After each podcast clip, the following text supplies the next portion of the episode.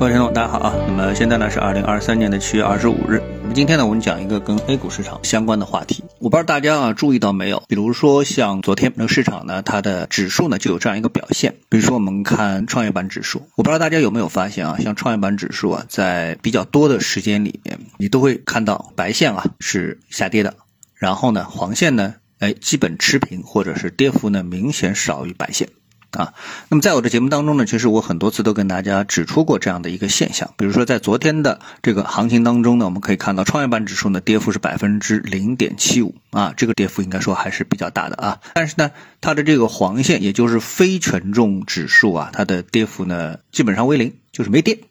啊，没跌。那么出现了非常大的一个差异化。那么这个差异化到底会给我们的股票投资带来什么样的一个影响呢？那么带着这样一个想法啊，带着这么一个疑问，那么我又去看了一下啊，我一直呢给自己设定的这个 ETF 的板块，就是把它放在一个 ETF 的自选板块里面。那我把我设定的。啊，有代表性的就是这种盘子比较大、流动性比较强啊，然后呢，再把一些重复性的这个 ETF 给去掉之后呢，剩下的差不多七十五个 ETF 啊，这么的一个板块，我把它全部都浏览了一遍。浏览一遍之后呢，我发现呢，哎，跟我这个预期啊，呃，就是这个预判啊，预判，也就是前面那个问题所带来的一个推测啊，基本是相符的啊。什么概念呢？就是我发现啊，在目前的这个。市场这个阶段，啊，几乎或者说很少有这个 ETF 是在走趋势性上涨行情的，就是持续在创新高的啊。我们看到趋势性向上的大部分的这个 ETF，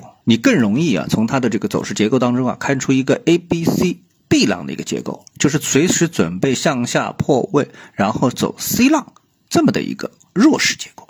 那么这个 ETF 的表现和指数的啊黄白线的这个走势的一个分离，这样一个特征之间到底是一个什么因果关系呢？哎，到这里呢，我相信有的听众啊已经可以得出一个结论了。什么结论呢？因为 ETF 呢，它里面选股，它不可能选特别小盘的或者是业绩比较差的啊这样的，就是在整个的一个市场啊，我们虽然说五千多只股票里面排名靠后的那些公司，但是呢，我们在进行指数的统计的时候，就是非权重。股指数统计的时候呢，是把所有的股票全都统计进去啊。那么这个第一呢，说明什么呢？就是第一说明呢，我们这个市场当中啊，权重股在过去已经是比较长的一段时间呢，它的下跌的幅度比较大，压力比较大，远远超过这个非权重股。那么这个呢，对我们的投资会带来一个什么影响呢？因为像这个 ETF 啊。那么 ETF 呢，都是选取这个行业当中最好的那些上市公司啊，无论是业绩啊、市场规模啊、经营能力啊等等，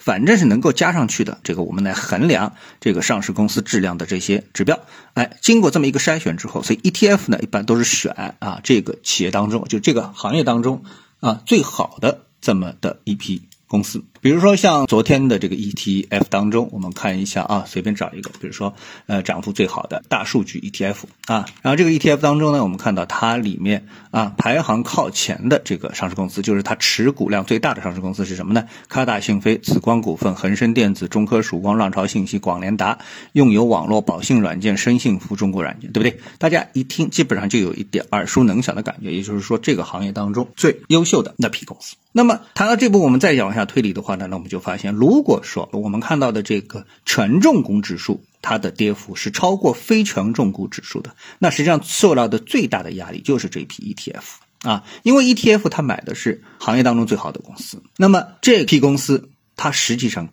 就是更容易成为指数的权重股，而当时为成为权重股，而它的承压又。比整体的市场更大的时候，那这个 ETF 的表现就不可能好过我们所看到的非权重股指数。那么也就是说，最受伤的就是这批权重股以及买了他们的 ETF 啊。那我不知道这样的一个啊，我就想啊，这样的一个市场的一个逻辑，对你解读自己投资 ETF 可能会带来的一些啊损失啊也好啊，收益也好啊，及未来啊这个拿 ETF 进行一个投资标的的选择的时候，是不是？有所借鉴，啊，好，谢谢各位收听，我们下次的节目时间再见。